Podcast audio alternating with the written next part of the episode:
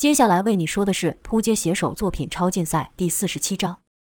虫人自获得能力开始，从没有遇过这样一面被打的情况。即便和莫里斯那一战，虽然最后是输了，但也没有这么被动。大骂道：“臭小鬼，等我抓到你，我一定让你求生不得，求死不能。”童王道：“我就在这里，又没有逃，有本事你就来抓我呀！”虫人一个冲动就挥动前足，想把面前的细线给割断，冲向童王。可就在要碰到细线的时候，突然停住了，心想：这肯定也是陷阱，他故意刺激我，想让我上当。童王见虫人突然不动了，便说道：“怎么，不敢了？”虫人道：“你以为我会蠢到中这么明显的陷阱吗？你小子是故意激我，想让我去碰这奇怪的线吧？”童王故作惊讶：“你看出来了？没想到你还是有点脑的嘛！我还以为你没有呢。”虫人道：“我看出来了，你这小鬼并没有能力。只要我不中这些陷阱，你根本不是我的对手。”童王也不否认：“我是没有你们这么恶心。”虫人贼笑道：“我不碰这线。”你就没辙了吧？童王搔了搔头，说道：“这样子，待会就不好收拾了呢。”虫人不解：“什么不好收拾？”童王道：“你的尸体呀！”虫人大笑道：“哈哈哈！你这小鬼，死到临头了，嘴还这么臭！待会我先把你舌头给吃了。”童王自顾自地叹了口气，而后说：“为什么要把事情搞得这么复杂呢？真不懂你。”跟着居然自顾自地倒数了起来。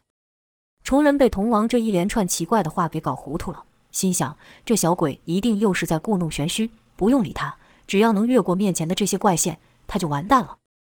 而后就朝上爬去。虫人是想，这怪线不可能布满整个面吧？就算真是如此，我爬到屋顶，从别的地方绕过去就行了。朝上爬没几尺，怪线就没了。虫人高兴道：“我从这里一跳过去，就能直接冲向他了。”跟着便说：“小鬼，不用再数数了，你的死期来了。”脚用力一蹬。虫人就直接从上面冲了下来，两前足还合在一起，宛如一把利剑。就在虫人进到童王身前的时候，童王也数到了零，就听咔咔咔咔四声响，虫人就停在半空中，无法再前进了。虫人道：“这怎么回事？”童王道：“你没感觉呀？你身体都碎了，你还不知道啊？”虫人想回头去看，可却发现动不了。此时虫人的脸就在童王前面而已。虫人说：“臭小子，你对我做了什么？”为什么我动不了了？童王道：“你要早听我的话，就不会搞成这么难看了。你看，地上都是你的身体。”虫人惊道：“你在说什么？”童王道：“墙上那些线，只不过是韧性很强的东西而已。你要是乖乖的去碰，那线就会弹起来，把你给绑住，这样我也能完成活抓的成就。可你偏偏要自作聪明，朝我冲过来。我就说了，我不像你们一样恶心，会那些奇怪的能力，只好先布置好一些东西来保护我。”虫人道。一些东西，什么东西？童王说道：“用说的费劲，你自己看吧。”童王的背后伸出了八只强而有力的机械手臂，即使童王设置的陷阱都没用，他还有这几只机械手臂可以战斗。海森博士依照无限军团每个人的特性打造出不同的机甲，童王的机甲便是能帮助童王以任何材料快速制造出他想要的东西，可以简单理解成超级三 D 列印技术。虫人这一看，整个脑子都被吓呆了。就看童王身前出现好多尖锐的钻头，每一个钻头都钻在他身上。也就是说，虫人现在已经被大卸八块了。童王又道：“就说你没脑，你还不相信？我刚才故意提醒你小心墙上的陷阱，让你注意到那些细线，跟着我用话激你，就是想要活抓你。没想到你自作聪明往上面爬去，你就没想过那个上面空出来是我故意留的吗？我在旁边数数，让你感到紧张，果然你就忍不住朝我冲过来了。其实这些钻子是我按的。”跟鼠鼠一点关系也没有，怎么样？这下你心服口服了吧？我就说了对付你，根本不用费什么劲。王健他们还不相信，真是小看人。没等虫人说话，童王又问：“对了，不知道这样子你还能不能活好？”虫人没有回话。童王又问了一次，虫人依旧没有回话。原来虫人已经死了。童王道：“哎呀，被自己给吓死了。没想到虫子也有胆小的。”看着凌乱的现场，忍不住喃喃道。活抓的任务失败了，这可怎么办呢？童王想了想后说道：“既然任务失败了，干脆把这破虫送回去吧，刺激那个雷帝一下，这样其他人要去对付他可就好玩了。不知道科特会派谁去对付雷帝？”想到自己的恶作剧，童王忍不住笑了起来，跟着就打了电话，让手下的人把虫人打包起来，送给塞巴斯汀。塞巴斯汀看到后果然大怒：“是谁做的？是谁？哪个可恶的家伙下手这么狠？”虽然他这阵子因为知道自己赢不了项武的事情消沉了一阵子，但塞巴斯汀怎么会容许第二个人敢挑战他？坦克道：“会不会是特殊体死了，他的那些伙伴前来报仇？”塞巴斯汀摇了摇头：“不对，这不像是他们的做法。”塞巴斯汀了解盖瑞等人的个性，说道：“如果项武真的死了，他们肯定会直接杀过来。再说，他们哪里知道虫人被派到哪个大人物身边？”坦克道：“领头的死了。”下面的就慌了呗，知道打不过你就拿虫人出气。塞巴斯汀说：“这不是他们的手法，他们没这么残忍。”禁渔者海腾道：“能把虫人干掉，那这人肯定不简单，会不会是科特的人？”塞巴斯汀道：“这家伙倒是有可能，他一直想把我们都给抓回去，把我改造成跟利吉一样，成为一个没有自主思想、只听他命令的武器。”听到塞巴斯汀说的话，再看虫人死得这么凄惨，甜心害怕道：“那怎么办？”下一个会不会就是我呀？塞巴斯汀一把搂住甜心，说道：“怕什么？有我呢！我就不信他手下还有比我厉害的能力者。”雅克仔细观察虫人身上的伤后说：“虫人身上的伤好像是某种利器造成的，不像是被能力所伤。”塞巴斯汀道：“这不可能，普通人怎么可能杀得了虫人？”塞巴斯汀等人就像项武一样，才见识到无限军团的厉害，只是他们现在还不知道敌人的名字而已。虫人遇害。塞巴斯汀团队自然想查出凶手是谁。这件事第一个就想到了当初虫人所跟随的那个大人物身上，派人去查，却找不到那个大人物，像是人间蒸发了一样，无声无息。不止如此，摩根发现他们所派去的其他能力者也很多被干掉，目标也和那位大人物一样消失了。塞巴斯汀怒道：“这到底是怎么回事？我的人都怎么都被干掉了？那些家伙又怎么和说好的一样，同时消失不见？”坦克道。说不定是特殊体没死，回来报仇了。不知道为什么，坦克就是认为这一切是项武搞的鬼。海腾是他们当中除了塞巴斯汀外和项武战队中其他人交过手的人。他仔细回想虫人身上的伤口，说道：“以特殊体的力量要干掉虫人，不需要这么费劲。那个盖瑞的只是个四肢发达的家伙，要他做这种事也不太可能。至于那两个叫做雷莎跟克罗伊，也不可能。”甜心突然叫了一声，说道。一定是那个和虫人交手的家伙。听虫人说，那家伙的能力和他一样，能将身体重化。虫人当初就是被他给弄成两半的。海藤又摇了摇头，说道：“他的话确实有能力这样做，但这依旧无法解释其他能力者也遇害的事情。他们只知道我们几个，那些派出去的能力者大部分是之后才来投靠我们的。”雅克道：“那应该就像主人说的，是科特的人了。但他手下那些特工不是一向都不堪一击吗？怎么突然出现了这样的强者？”摩根道：“交给我吧，我一定会把这件事查个清楚。对方既然把虫人当成战利品给送了回来，就表示他们没把我们放在眼里。”塞巴斯汀恨恨地说：“很好，我等着呢。”跟着就对摩根说道：“你快点把这件事是谁干的给我查清楚。”之后，摩根透过他收买的特工和大人物去查探消息，得知了科特手下出现了不一样的特工，他们身上有特殊的装备，可以发挥超乎寻常的力量。但他们打听到的，也就是像攻击梅林的持刀者这种角色，并不晓得无限军团的存在。毕竟这可是科特手上的王牌呀。却说铜王解决掉虫人后，是高高兴兴的回去复命。在无限军团的会议上，Mr. Q 此时也因为袭击迪米特失败而回来了。就看铜王得意的将与虫人的战斗录影播放出来。光剑本来也有这个习惯，因为他的战斗方式就像跳舞一样好看，只是在对梅林的那场战斗赢得太惨。便把影片给删除了。童王一边看一边说：“你们看，我都警告过他了，他还要自作聪明的找死，可怜了。”等童王热情的分享完后，王健冷冷的说：“将军不是说了要活抓吗？”童王还以为大家会称赞他厉害呢，没想到王健的第一句话居然是这个。童王觉得扫兴，说道：“这家伙弱得很，要他有什么用？”王健道：“命令就是命令，有用没用是由将军决定的，不是你。”童王感到委屈，说道：“我也想活抓他呀！你没看我都警告过他了，他自己要找死，我有什么办法？”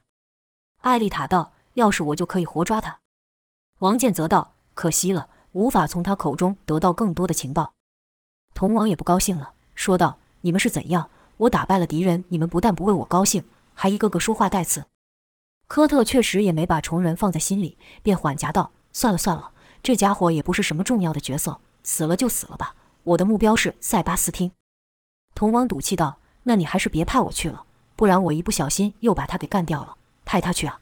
正好，传说人物对上传说人物，现在就你没有做事，也不知道是不是真的有那么厉害。”童王这句话是冲着王健说的。其实黑侠跟艾丽塔也还没有出过任务，但童王是对人不对事。王健道：“不用你说，我也会去对付他。”科特道：“那家伙出了地堡后，力量是直线飙升，现在已经 S 级的能力者，光派你去我可不放心。这样吧，艾丽塔，你和王健一起去。”艾丽塔倒耸了耸肩，说道：“我无所谓。”Mr. Q 跟光剑在会议中安静的出奇，大概是看到了童王的战斗，回想起他和迪米特等人的战斗。童王看着王剑，暗笑道：“我已经给你们留了个惊喜了，到时候面对愤怒的 S 级能力者，我看你怎么办？你活抓给我看了。”说的这么轻松，小心活抓没成，反而被对手反杀。正当童王还在瞪着王剑的时候，科特对他说：“不管怎么说，总算是除去了塞巴斯汀的一个手下，挫了挫那小子的锐气。那小子自从打败特殊体之后，便称自己是最强的能力者，吸收了不少能力者去投靠，这也算帮我们省事了。”下次就来个一网打尽，要什么奖励你就说吧。听到有奖励，童王这才释怀一些，伸手比了个数字，那是他想要的报酬。科特点了点头，说道：“没问题。”但是，一听到“但是”，童王就觉得不妙，因为他知道说话最重要的就是“但是”后面的东西，便赶忙打断科特，说道：“怎么了？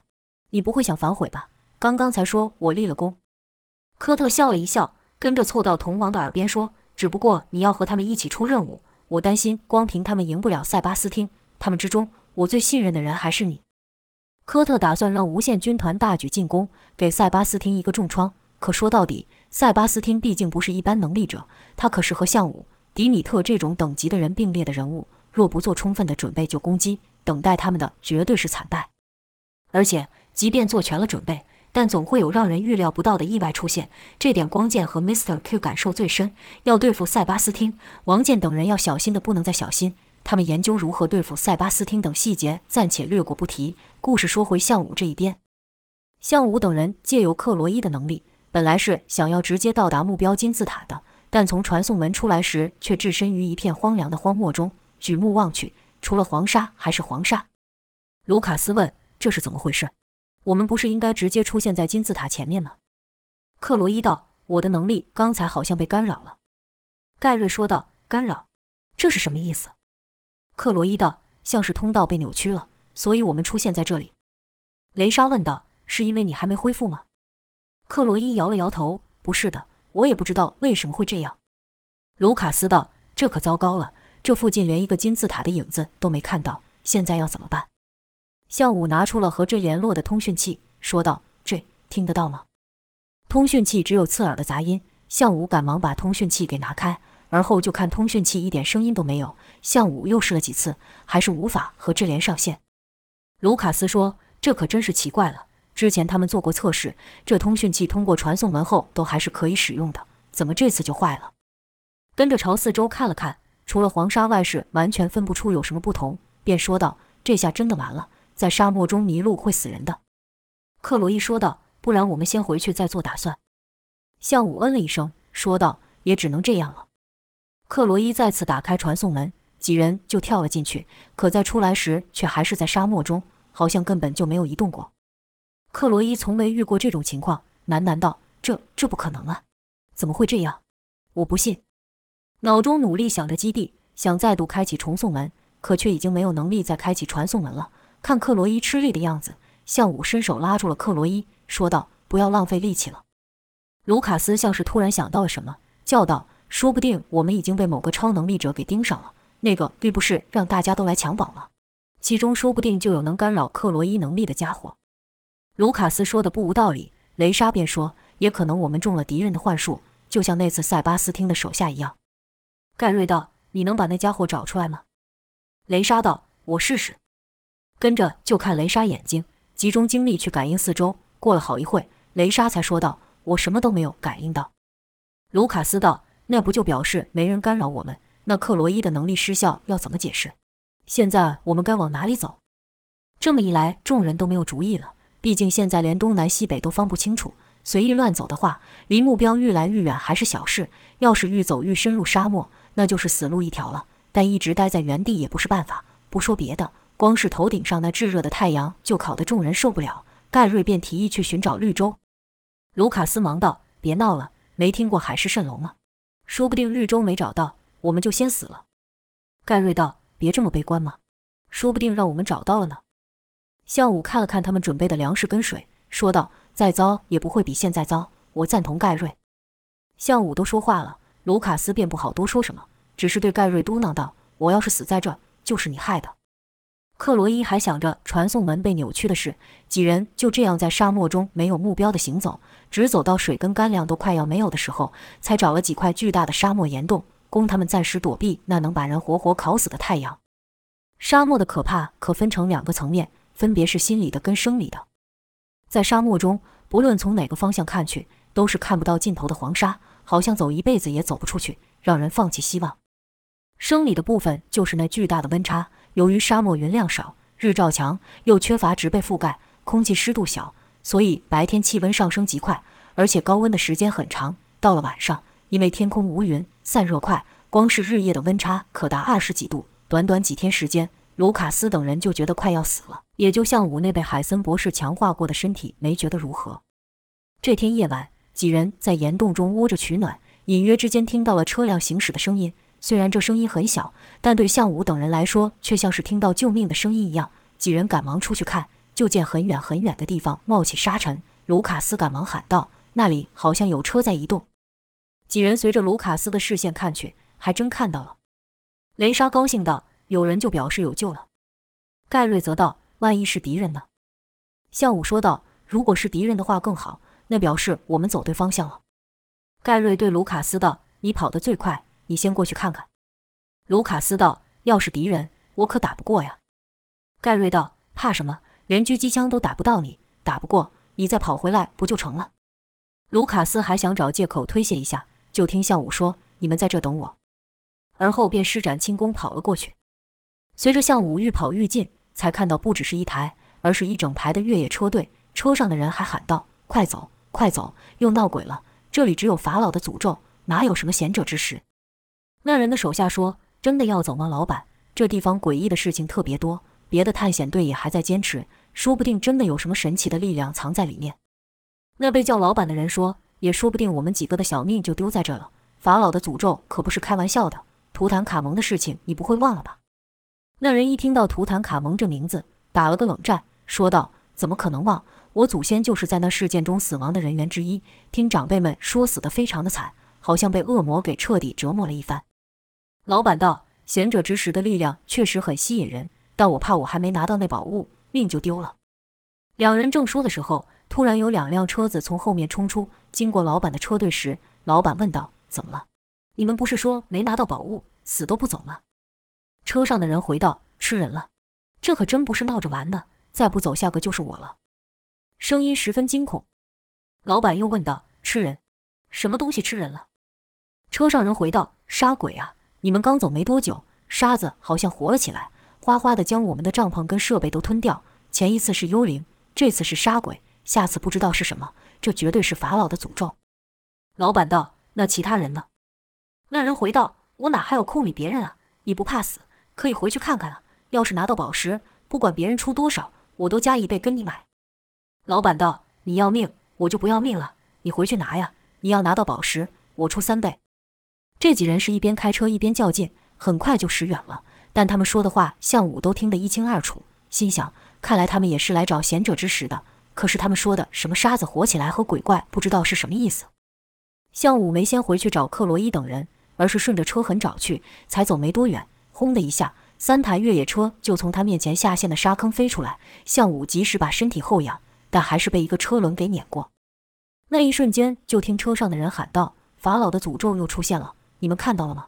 刚才那一队整个被沙子给吞了，一定是被法老给拖下去了。什么鬼宝石我不要，再不走，法老就要把我们抓下去作伴了。喊声跟之前那人一样，充满了恐惧，而后就疾驶而去。向武士愈听愈奇怪，起身朝下面的沙坑一看，这一看可不得了，那座宏伟的金字塔就竖立在那里。不止如此，周围还有不少装备跟越野车，从数量上可看出之前有不少人聚集在这，但现在。那些东西就这样被抛弃在地上了。看到眼前这景象，向武脑中的第一件事是食物跟水，便立刻跑了下去。那些帐篷里果然还有许多补给和器材，看来这些人走得非常匆忙。向武喃喃道：“太好了，要是没有这些救命的补给，就算找到金字塔也没用。”而后向武便开着车，带着补给回去找克罗伊等人。卢卡斯等人在原地等待，心里都十分着急，说道：“向大哥怎么还没回来？该不是遇上了什么厉害的对手，打起来了吧？”盖瑞道。刚叫你去，你又在那边推脱，现在说这有什么用？卢卡斯道：“不然我现在去看看。”雷莎道：“你们就别穷担心了，即便是遇上敌人，那也不会是像大哥的对手。”克罗伊也道：“对呀，我们还是待在原地就好，不然像大哥回来找不到我们，那不更麻烦？”没过多久，就看一辆越野车朝他们驶来。卢卡斯紧张道：“喂喂喂，你们看那台车是不是朝我们的方向开来啊？我们的位置怎么会曝光了？”莫非莫非向大哥被他们抓住了，现在要来抓我们？盖瑞回道：“胡说，向大哥怎么可能被抓住？由于正值黑夜，根本看不清楚是谁开车，所以盖瑞虽然嘴上这样说，但手却已经按在地上，随时准备要使出能力了。就看那车愈来愈近时，车上的人喊道：‘不用紧张，是我。’盖瑞听是向武的声音，这才松了口气。等向武到他们面前的时候，便说道：‘厉害啊，从哪里搞到这台车的呀？’向武道：“看我带什么来了。”说着就把补给给拿了出来。卢卡斯等人看到水跟食物，忍不住兴奋地叫道：“这可真是救命了！我都快渴死了。”向武等人在众人一边补充体力的时候，一边说了刚才看到的事情。卢卡斯道：“那些人肯定是看到 V 的讯息来的。”盖瑞笑道：“我们的运气真不错呀，误打误撞下居然真让我们给找到了，我都做好死在这片沙漠的觉悟了。”克罗伊则是说：“这样一来。”即便没找到贤者之时，我们也知道从哪里离开这沙漠了。雷莎问道：“他们说的法老的诅咒是什么呀？怎么把他们都吓跑了？”向武说道：“我听他们提到了图坦卡蒙这个名字。”看众人都一副不知道的表情，卢卡斯说：“不会吧？你们都不知道法老的诅咒啊？”就看几人都摇了摇头。卢卡斯道：“平常没事就要多打游戏，不打游戏也要多看剧啊。图坦卡门这么红的人，你们都不知道？”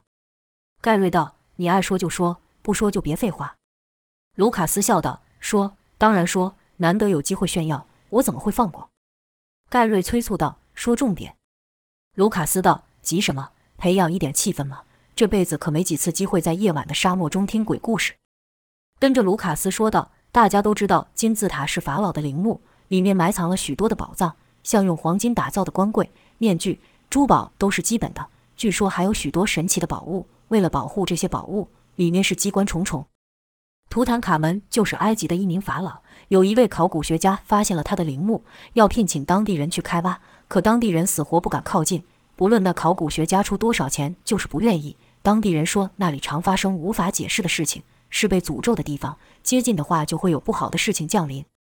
逼不得已，那位考古学家只好雇佣外地人。当他们打开那尘封千年的地宫大门时，一阵闷湿的冷阴风迎面扑来。开挖的人立刻感觉到不对劲，说是感觉到死亡的气息，当场就要放弃。但那考古学家哪里肯愿意，开出了更高的价钱，让他们继续前进。在开了两道巨大的门后，出现在他们面前是无数的金银珍宝，叫不出名字的宝石，还有许多手持武器的的木乃伊战士，像是在对入侵者说：“这是最后的警告，再靠近的话，下场只有死亡。”当然，那位考古学家根本不相信。其他原本还心存敬畏的一些人。看到眼前的财宝，也把法老的诅咒抛到脑后了。他们继续前进，打开第三道门的时候，他们以为会和前面一样充满珍宝，没想到那里只有一个棺椁。盖瑞问道：“就这样？”卢卡斯道：“急什么？真正的故事现在才要开始呢。”喝了口水后，卢卡斯继续说道：“那间放着法老棺椁的墓室比前两个都要大上许多，除了棺椁外，四面都涂满壁画和用古老文字写下的咒语。”其中有两句话特别醒目，分别写道：“谁扰乱了法老的安眠，死神将张开翅膀降临他的头上；和任何怀有不纯之心进这坟墓的，我要像鳄一只鸟一样扼住他的脖子。”听到这，雷莎忍不住打了个激灵。卢卡斯笑道：“怎么样，诅咒的味道出来了吼？”雷莎问道：“后来呢？”卢卡斯道：“那位考古学家并不以为意，在他们得意洋洋地满载珍宝离开墓地的时候。”可怕的事情发生了。当他们要离开金字塔的时候，挖掘工人突然剧烈呕吐起来，吐出浓稠的黑色液体，然后就倒地不起，死在了金字塔里面。地宫深处还传来奇怪的声音，像是从地狱来的怪物吼声，整座金字塔也晃动了起来。考古学家立刻催促其他人带着宝物逃跑。就在那考古学家刚踏出金字塔的时候，一个黑色的巨大人脸，像是被去了皮肤的木乃伊脸，伴随着那诡异的声音一起冲出来。紧接着就是数声巨响，金字塔居然崩塌了。那些没来得及出来的人，就再也出不来了。雷莎听得入迷，追问道：“在之后呢？”卢卡斯道：“之后就更厉害了。那些逃出来的人下场都很惨，不是突然猝死，就是各种意外，甚至是自杀等等。而且这诅咒的对象还不限于本人，会扩散到其亲近的人身上，使他们莫名的发疯，像是被死神点名一样。大家才又想起那两句法老的诅咒。”卢卡斯刚才说话的时候不害怕，现在想想也不禁害怕了起来，问道：“那现在怎么办？我们还去吗？”克罗伊道：“都走到门口了，现在才回头，已经太晚了。”盖瑞道：“我们只答应帮迪米特找到贤者之石，没答应替他拿。如果真的有的话，让他自己来拿，反正他是不死之身嘛。法老的诅咒对他应该没用。”雷莎则是在想：一个是古老亡灵的诅咒，一个是现在的死神，哪一个都得罪不起。不知道该怎么办，向武则在想，刚才那些人这么惊慌失措的逃跑，到底是看到了什么？在听完卢卡斯说的故事后，升起了一股好奇心，忍不住想要一探究竟，便说道：“我同意克罗伊的说法。”眼看向武、盖瑞、克罗伊都同意继续前去了，看雷莎嘟着嘴，面有难色的样子，盖瑞便说：“怕什么？一切有我呢，我会保护你的。”雷莎回道：“那可是法老的诅咒，你打得到吗？”盖瑞道。就算是法老复活，我都不怕。要说我，人可比鬼可怕多了。雷莎心想，这倒也是。法老的诅咒是不是真的还不知道，但迪米特却是货真价实的死神，便说：“就不要进去。”后你比我还害怕。向武看大家都同意继续前进了，便站起身来说道：“那边动身吧。”而后几人就开着车来到了金字塔。几人下车后，看着面前的金字塔，都愣住了。卢卡斯道。以前只在电视或是游戏上看到，没想到有生之年居然会看到真的金字塔。盖瑞则是说道：“你说这玩意存在多久了？几千年？几万年？以前的人是怎么盖起来的？还是说以前也有超能力者？如果是这样，也说得通吧？你看这玩意。”雷莎像感觉到了什么一样，对盖瑞喊道：“不要碰它！”原来盖瑞一边说，一边就伸手去碰金字塔。雷莎出声制止的时候，已经晚了。就在盖瑞碰到金字塔的那一瞬间，一阵阴风带着黄沙席卷而来。盖瑞道：“怎么了？”向武则是说道：“吃人的沙。”克罗伊问道：“吃人的沙，那是什么？”向武道：“是从那群逃跑的人听说的。”卢卡斯道：“这就是法老的诅咒。我是想看金字塔，没错，但可没想要被诅咒啊！”就看那风愈刮愈大，沙子也凝聚了起来，变成了一个嘴巴的形状。盖瑞等人哪里看过这种情况？都瞪大着眼，不知道该怎么反应。就听项武说道：“都到我身后。”项武的话音才刚落，那沙子凝聚成的大嘴就朝他们吞了过来，跟着就是啪的一声爆响，那是沙嘴撞到项武的防御气墙所发出。